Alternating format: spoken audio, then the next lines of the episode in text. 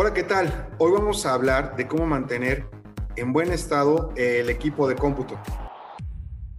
Es bien importante porque si tú trabajas con una máquina de escritorio, una laptop, una tableta o tu mismo smartphone, hoy estos dispositivos ya se vuelven indispensables, especialmente para trabajar a distancia, para estudiar a distancia, para comunicarnos con las personas en negocios, con nuestros seres queridos a distancia. Por ello, te voy a dar tips para que mantengas tu equipo de cómputo con un rendimiento óptimo, no importa la marca. Ahí te va, ¿qué es lo que tienes que hacer? Y pongan mucha atención porque la verdad es que muy pocos eh, mantienen en buen estado su equipo de cómputo. La primera es, hay que limpiarlos este, físicamente. Eh, no me lo van a creer, pero los restos de comida, el polvo y otras partículas se alojan eh, dentro del teclado y eventualmente van a evitar que este funcione correctamente. Por eso es que se pone duro. De repente hay teclas que ya no funcionan.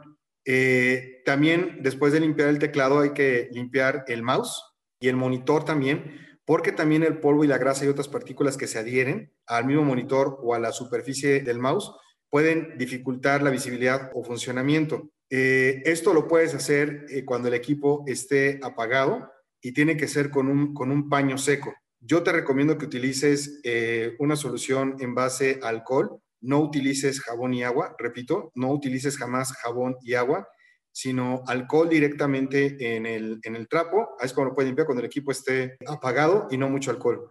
Eh, también hay que limpiar la carcasa, es decir, el, el, CPU y todo, porque la tierra y la mugre que se van acumulando en el armazón de los dispositivos, como en las partes de sensores eh, anteriores, sí es necesario que se remueva toda la suciedad.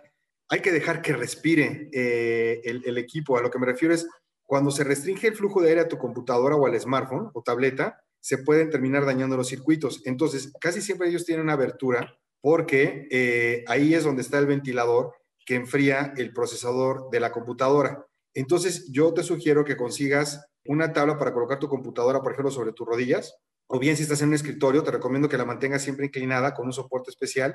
Si puedes, que le dé un ventilador, de, preferencia al equipo, para que se mantenga en, en temperatura óptima y la apertura por donde sale, eh, digamos, el calor del equipo, siempre tiene también que estar limpia y normalmente es la que, de las que más se llena de polvo. Hay que cuidar también las conexiones y tener los cables ordenados. Unos cables desordenados van a acabar eh, afectando el flujo de aire o bien eventualmente van a terminar de funcionar no, van a funcionar correctamente. Entonces, entre que van a aumentar la temperatura que, hacia el equipo, porque, y esto puede llegar a ser muy peligroso, también puede llegar a que, a que fallen algunos componentes porque de repente el cable va a quedar flojo o va a quedar eh, mal conectado. La otra recomendación es en cuanto a tus sistemas operativos, no importando qué tipo de sistema operativo estés utilizando, Linux, Mac, Windows o Chrome, si es necesario que siempre los cuides, pues me refiero a que no vayan a entrarle virus, phishing, eh, malware y otras amenazas virtuales.